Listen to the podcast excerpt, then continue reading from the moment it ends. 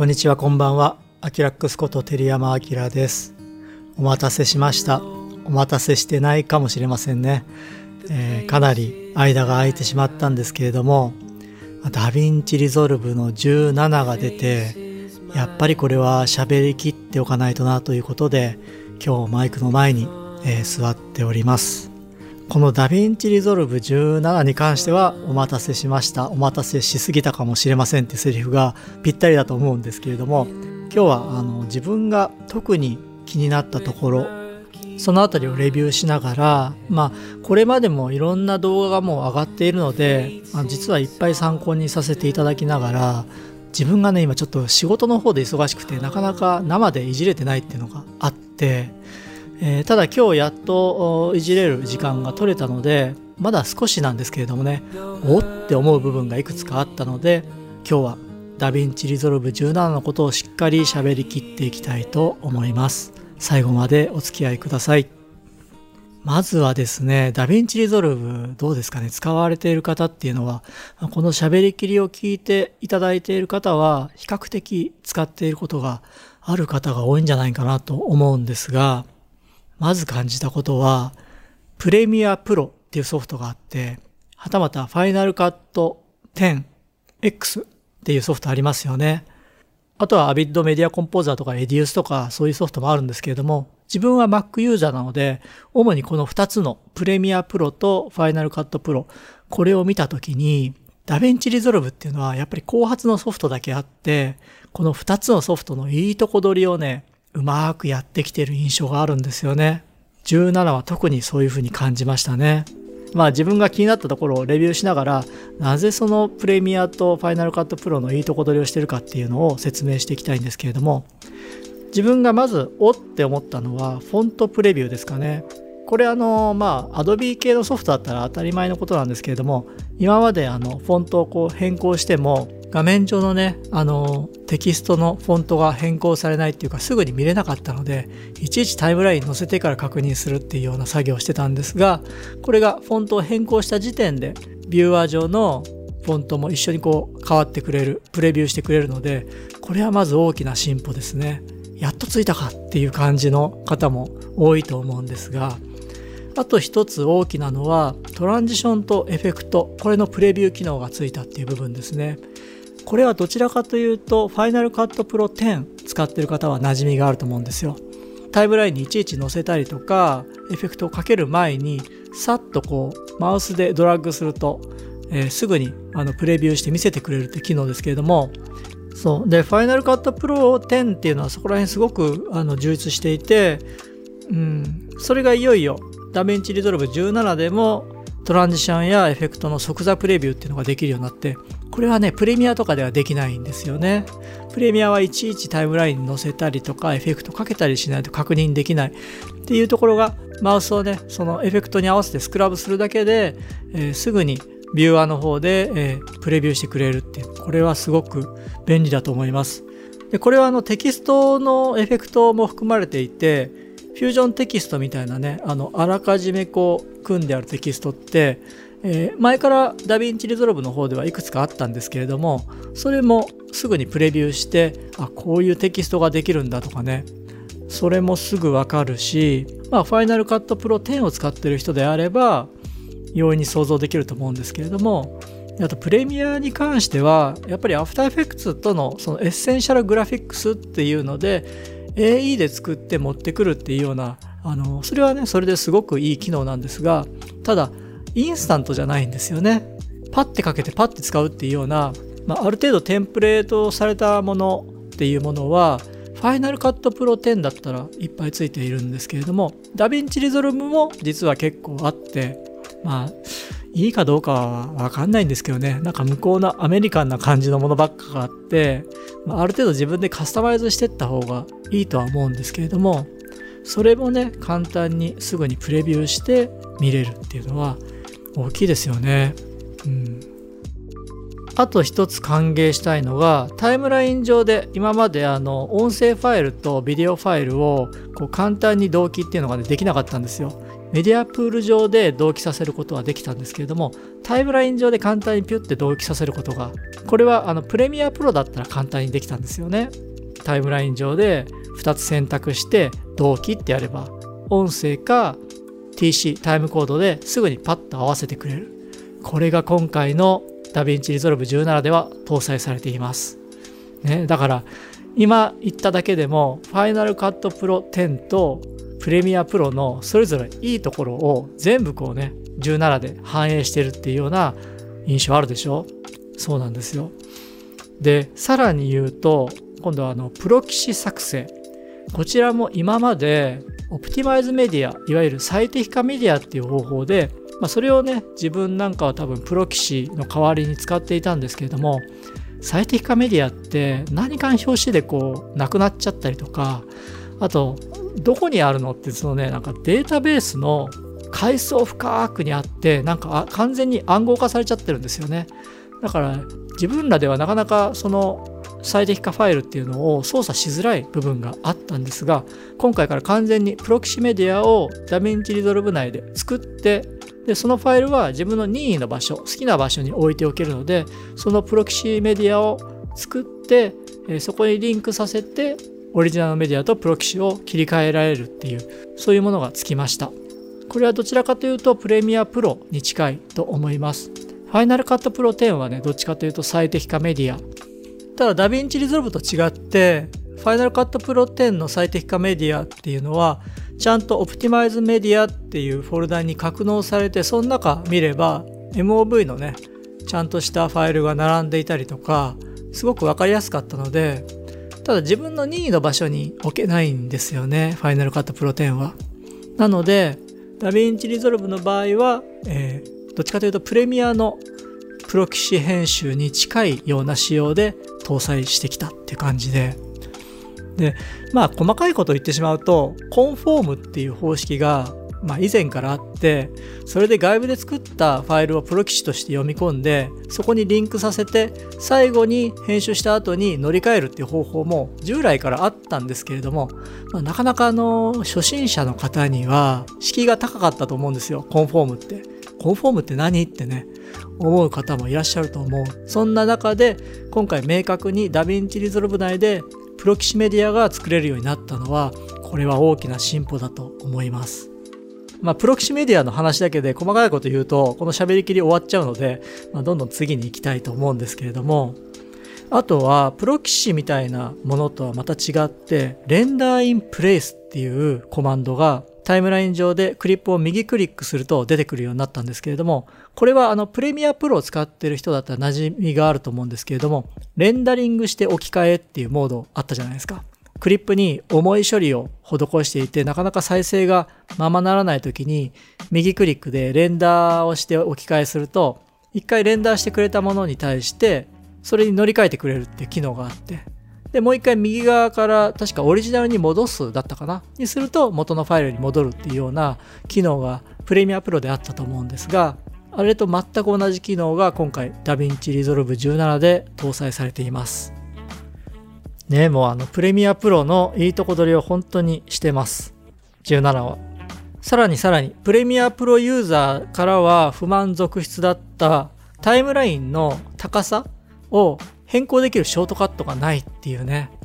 それも今回はショートカットというか、シフトを押しながらマウスの中ホイールをくるくるさせると、タイムラインの高さが簡単に任意で変わるようになりました。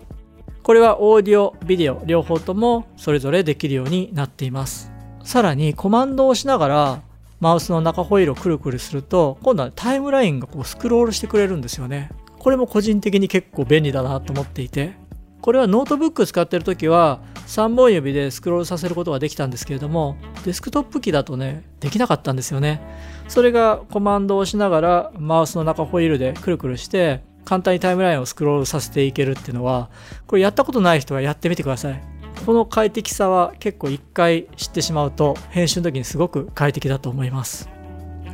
それと、まだまだありますよ。プレミアプロに近づけた機能が、このダヴィンチヌーラルエンジンってやつですね。この中のスマートリフレーム機能。もうこの言葉言っただけで何のことかわかりますよね。そうです。オートリフレーム機能っていうのがプレミアプロにあったと思うんですよね。いわゆるスクエアにしたりとか縦長の動画にシーケンスをしたりした時にその対象物が何かっていうのを AI が勝手に判断してくれて勝手にリフレームしてくれるんですよねだから例えば真ん中に人間がいて人間が右の方に行っちゃったりしたりするとちょうど真ん中にこう持ってくるように勝手にリフレームしてくれるっていうやつですね。これがついてます。だから今エディットページの改善を主に最初紹介してしまったんですけれどもこれだけ見てもプレミアプロに引けを取らないというか、うん、同じような機能を搭載してきてなおかつファイナルカットプロ10のねいい部分こうトランジションとかエフェクトとかテキストの即座プレビューができるようになってたりとかその辺のいいとこ取りをしているのでこれも多分まあプレミアプロはどうかわからないですけどもファイナルカットプロ10を使っていてダヴィンチリゾルブに移行してみようかなと思ってる方は多分ね移行しちゃっていいんじゃないかなって。いやいやそんなこと言うとアップルに怒られるな。いやファイナルカットプロ10はね、それはそれで多分パフォーマンス的な部分もネイティブなソフトなんでいいと思うんですが、まあ並行して使うにしても、結構あの、ファイナルカットプロ10の便利さっていうのが、今回のダヴィンチリゾルブ17で入ってきているので、一度ね、試してみてもいいと思っています。で、一個ね、うん、ちょっと解せないところがまだあって、唯一ね、プレミアプロの方でいいなと思っているのは、キーフレーム操作なんですよね。プレミアのキーフレームって、まあ、アフターエフェクツのキーフレーム操作に、まあ、似てるっていうのもあるんですけれども、特に、えー、今回17で期待していたのは、キーフレームの Easy Ease のかけ方。これに期待していたんですが、えー、自分がちょっと、あーって思ってた部分が治ってなかったんですよ。というのは、えー、拡大縮小のキーフレームのイーズは効くんですけれども、位置のキーフレームのイーズがね、今まで効かなかったんですよね、16の時に。なので、こう、スーって拡大しながら位置をずらしたいっていう時に、イージーイーズかけると、変な動きになるんですよ。ふにゃーん、ふにゃーんみたいな。基本には拡大縮小のところだけイーズがかかっていて、位置にはイーズがかかってないので、同期しないんですよね。で、それが17で治ってるのかなって思ったら、全く治ってなかったので、こればかりは今回もフュージョンに行ってね、そういったことはやってくださいみたいな感じの印象を受けました。ここがちょっとね、残念ポイントです。まあ、どれだけエディットページでキーフレームを操作してる人がいるかはわからないんですが、結構フュージョンに行くっていうのが辛いので、できればね、これくらいはエディットページでできるようになってほしいなと思っているんですよね。 Premiere Pro とその DaVinci Resolve のエディットページを比較した時にあと一つ思うのは DaVinci Resolve のトランジションって全部 ease をかけることができるんですよね。こうコマンドで ease in、ease out みたいなのを選べて、プレミアだとできないですよね、それ。あの、まあ、そもそもプレミアのトランジションがあんまり種類がないというか、あそこだけ全く変わってないですよね。なんか時間が止まったような、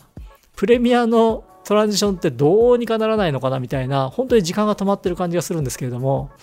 だからプレミアしか使ったことがなくて、 DaVinci Resolve のエディットページでどうなのって思ってる方は、17はね、かなりいいですよ。でしかもそれトランジションとかもちゃんとあの緩急つけられるというか、イージングが効くように、すべてのあのトランジションでできるし、そういう設定ができるし、まあ、エディットっていう意味で言えば、もう、プレミアプロを使う理由は、アフターエフェクツをなしにしたらですけどね、使う理由は僕僕の中では実はもうないみたいな。ただ、アフターエフェクツの連携があるから、やっぱり、プレミアプロも使わなければならないっていう、もうそういう域に来てしまっております。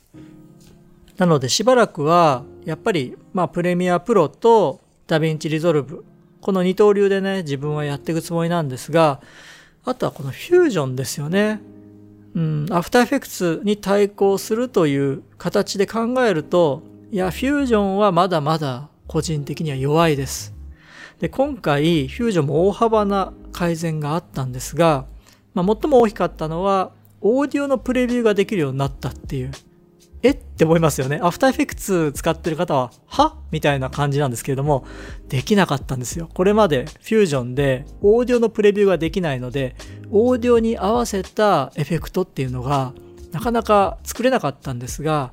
今回からオーディオのプレビューがつきました。しかもエディットページのマーカー機能がそのままフュージョンでも引き継がれるので、例えば音楽に合わせてマーカーを打って、で、また音楽に合わせてアニメーションを作るとか、そういう作業がいよいよフュージョンでもやりやすくなったというのがあると思います。あともう一個フュージョンで大きいのが、シェイプ機能。あの、アフターエフェクツだと一般的なね、シェイプですよね。あの、シェイプ機能がつきました。ただですよ。あの、すごく自分期待して、で、今日まあ初めてシェイプ機能をいろいろ使ってみたんですが、シェイプをそのまま使えないんですよ。S レンダーっていう、いわゆる一つ余分なノードを作んなきゃならなくて、それに紐付けて初めて、あの、レンダリングされて、シェイプが出てくるっていう仕様なので、これはどうなのかなって個人的には思っています。今のところ S レンダーっていうノードを別に、何ですかね、設置した意味がわからないっていうかそのメリットがよくわかってなくて、で、今まではじゃあどうやってたかというと、バックグラウンドノードっていうものに、マスク、エリプスとかレクタングルとか、マスクを接続して、そのマスクで図形とかを書いていたんですよね。例えばエリプスノードとバックグラウンドノードで、これ2つのノードで構成されるんですけれども、じゃあシェイプ機能がついたからって、1つのノードで終わるのかっていうと、そうじゃないんですよ。シェイプノードの後に、S レンダーノード、シェイプレンダーノードっていうのを、このやっぱり結局ね、2つのノードが必要になってくるんですね。で、しかも通常のトランスフォームとかっていうのは使えなくて、S トランスフォームとか、いわゆるトランスフォームっていうのは拡大縮小とか移動とかですね。S トランスフォームとか、あといろいろあるの、なんか S グリッドだっけな。なんかね、とにかくシェイプ専用のそういったものがあったりして、ちょっとね、まだ使い慣れてなくてよくわかってないんですけれども、まあ自分が結局何が言いたかったかっていうと、これバックグラウンドノードにマスクで作ったシェイプと何が違うのっていうか、どこが便利になったの？みたいなね、ところがあって、いやいや、星が作れるじゃんとか、なんか、そういう言われる方いるのかもしれないですけど、星みたいな？星作ってどうするの？みたいなね。そんな S、あの、いら、いられで作って SVG でね、LINE で持ってくれば同じことできるし、しかも星ってあんま使わないよなとか、どっちかというとパスであのシェイプライン作ったりするから、結局ペイントかマスクのスプラインで作るの？みたいな。ちょっとまだ勉強不足でそこら辺のメリット、デメリットっていうのが全く見えてないんですけれども、今のところ個人的には今回新しく搭載されたこのシェイプ機能というのがまだ響いてないです。まあ、ここら辺はメーカーの方はどういうふうに思ってるのかわからないですけども、少しでもアフターエフェクツに近づけられたかなというか、アフターエフェクツのユーザーを取り込めたんじゃないかななんてね、考えてらっしゃるかもしれないんですけども、いやー、個人的には全然アフターエフェクツの域に達してないというか、こういうアニメーション機能に関しては、まだまだ AE なしでは戦えないっていう印象を持ちました。まあ、ただこのシェイプ機能っていうのはまだ全然自分がいじれてないっていうのもあるので、今度そのあたりを中心に自分がいつもあの開催させていただいているフュージョン勉強会でちょっと特集を組んで、そのあたりを皆さんと共有してどういうことができるのかとか、またそのあたりで明確になってくると思うので、またわかることがあったら、このシェイプ機能に関しては、いろいろレビュー等も、チュートリアル等も含んでね、やってみたいと思っています。ということで結構喋っちゃったかな？じゃあ次はですね、今、エディットページとフュージョンページのことを話したんですけれども、次はいよいよ真髄のカラーページなんですけれども、ここもね、かなり今回インターフェースから改善されて、まあ、大枠の、なんていうんですかね、インターフェースは変わってはいないんですけど、デザインが若干変わったりとか、自分が結構便利だなと思ったのは、プライマリーホイールの画面で、今まで色温とかティント、コントラスト、ピボット、ミッドトーン、ディテールとかね、そのあたりとカラーブースト、シャドウ、ハイライト、彩度、色相、輝度ミックスっていうのが1と2のタブでこう切り替えるような仕様になったんですけども、あれ地味に使いづらかった、多分皆さんそう思ってらっしゃると思うんですよ。それがあの1画面のところで全部表示されるようになったので、いちいち切り替える必要がなくなったっていうのは、これ、これはね結構自分に響いてます。で、あとは、個人的に響いたのは、このカラーワーパーっていう新しい調整ツールがついたんですよね。これはカーブの1個先のところに、ちょうどクオリファイヤーとカーブの間にカラーワーパーっていうのができたんですけれども、これはね、結構便利ですよ。うん、これ何って思われてる方もいらっしゃると思うんですけれども、特にスキントーンとか、あと空の色味の調整とかで、割とこう直感的に操作できるというか、うん、言葉でね、わかりやすく説明すると、カラーホイールと色素 VS サスサイドっていうあのカーブあったじゃないですか。色素に対してサイドを上げたり下げたりする。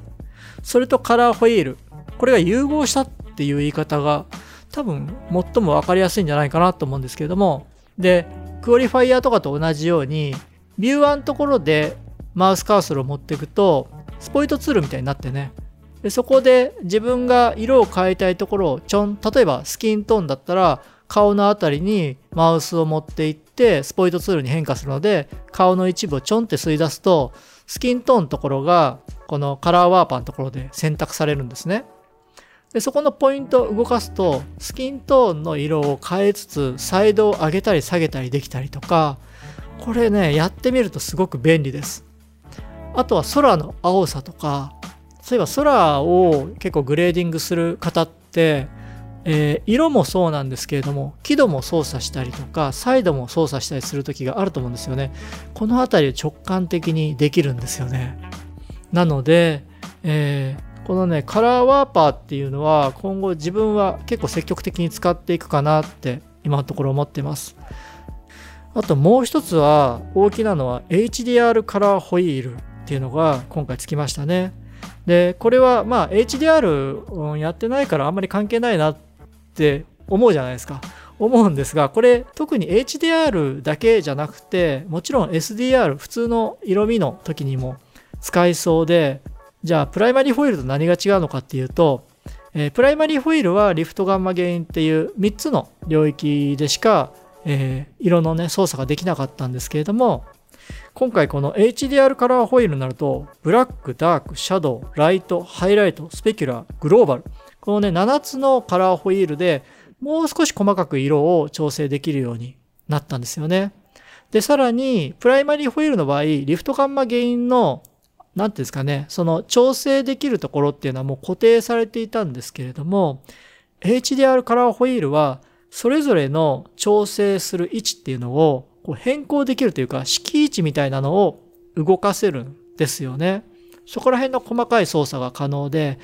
ログホイールって使われたことありますかねログだと、ハイレンジとシャドウレンジを、こう、敷位置を変更して、どこら辺から変化量をつけるかっていうのを、自分の任意の数字で選べたと思うんですけれども、ああいったことが7つのホイールの中で、自分で任意でこう設定できるので、例えば、えー、じゃあ全体が0から1024の階調まであったら、えー、0から20ぐらいまでをブラックにして、20から40ぐらいまでをダークにして、40からとかってそういう閾値みたいなのを変えられるんですよね。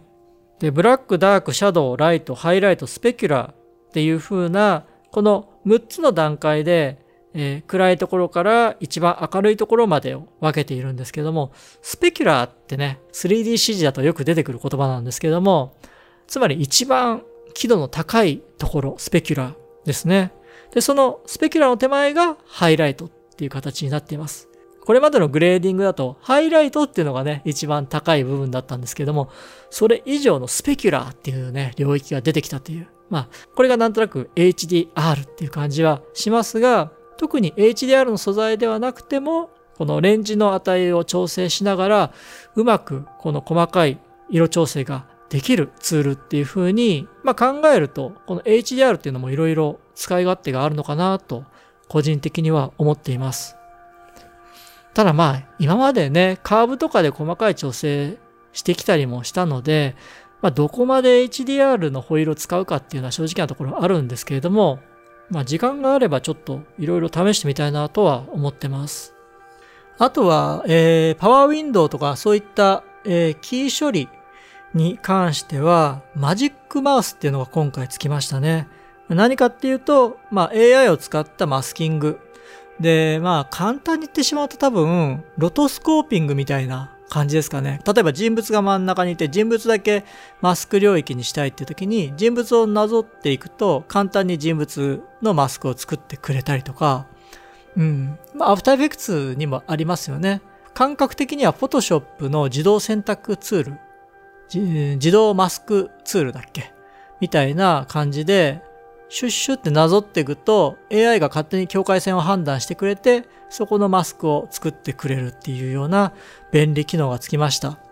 これは多分場面によるかなと思ってるんですが、まあ、はっきりエッジがわかるような場面だと超絶便利かもしれないですね。いちいちあの今までパスでこう囲ってやっていたことが、まあ、2、3クリックで終わるみたいなね、形になる可能性があるので、これもちょっと時間があったらじっくり使ってみたいと思っています。あと細かいところでカーブのウィンドウを独立したパネルでポンと拡大できるようになりましたね。今まであのカーブ使うときってちっこい画面の中で一生懸命こうポイント作ってあのエッチラオッチラやってたじゃないですか。もっとでかい画面であのゆったりと繊細にこう操作したいって思われた方いらっしゃると思うんですよ。それが今回あの拡大してよいしょ。ちょっと今ね、目の前に17があるのでいじりながら喋ってますけれども、拡大してね、そう、任意のサイズにどれだけ広げることもできますね。これ便利ですよ。で、これに関しては、通常の YRGB のカーブ以外に、こう、色相 VS 色相とか、えー、色相 VS サイドとか、そこら辺のカーブもね、全部独立してウィンドウで拡大することができるようになってます。これ便利ですね。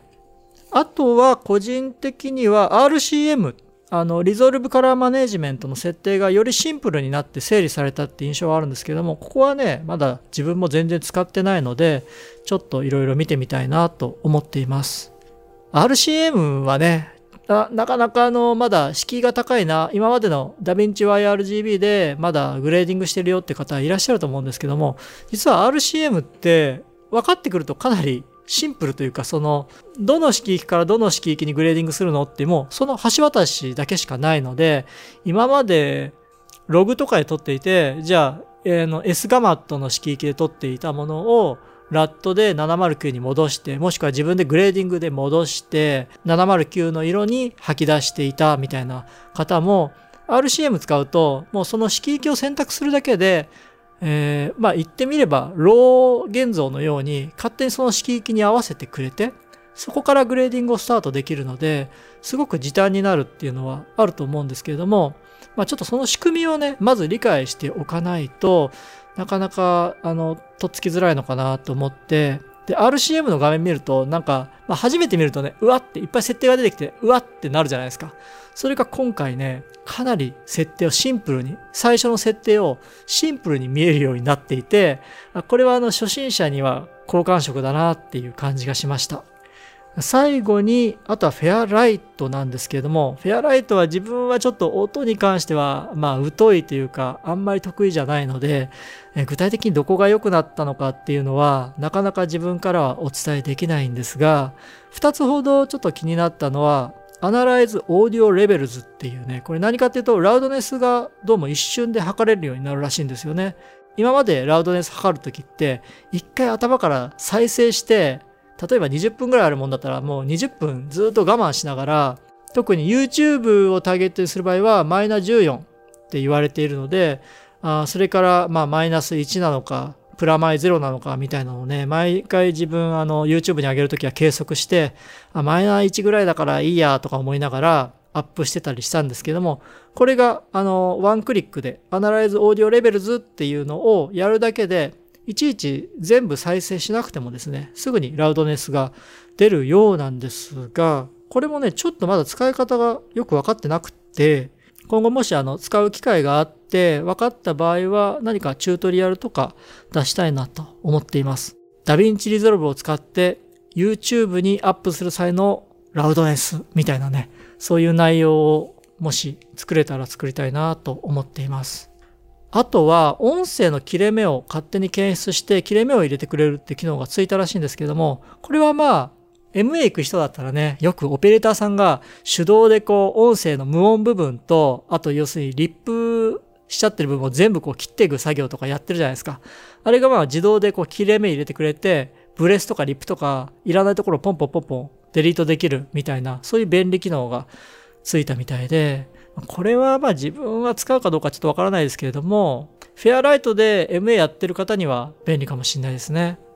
というところで、まあ、ざっと喋りきってきたんですけれども、一番最初に語ったように、 Premiere Pro と Final Cut Pro 10を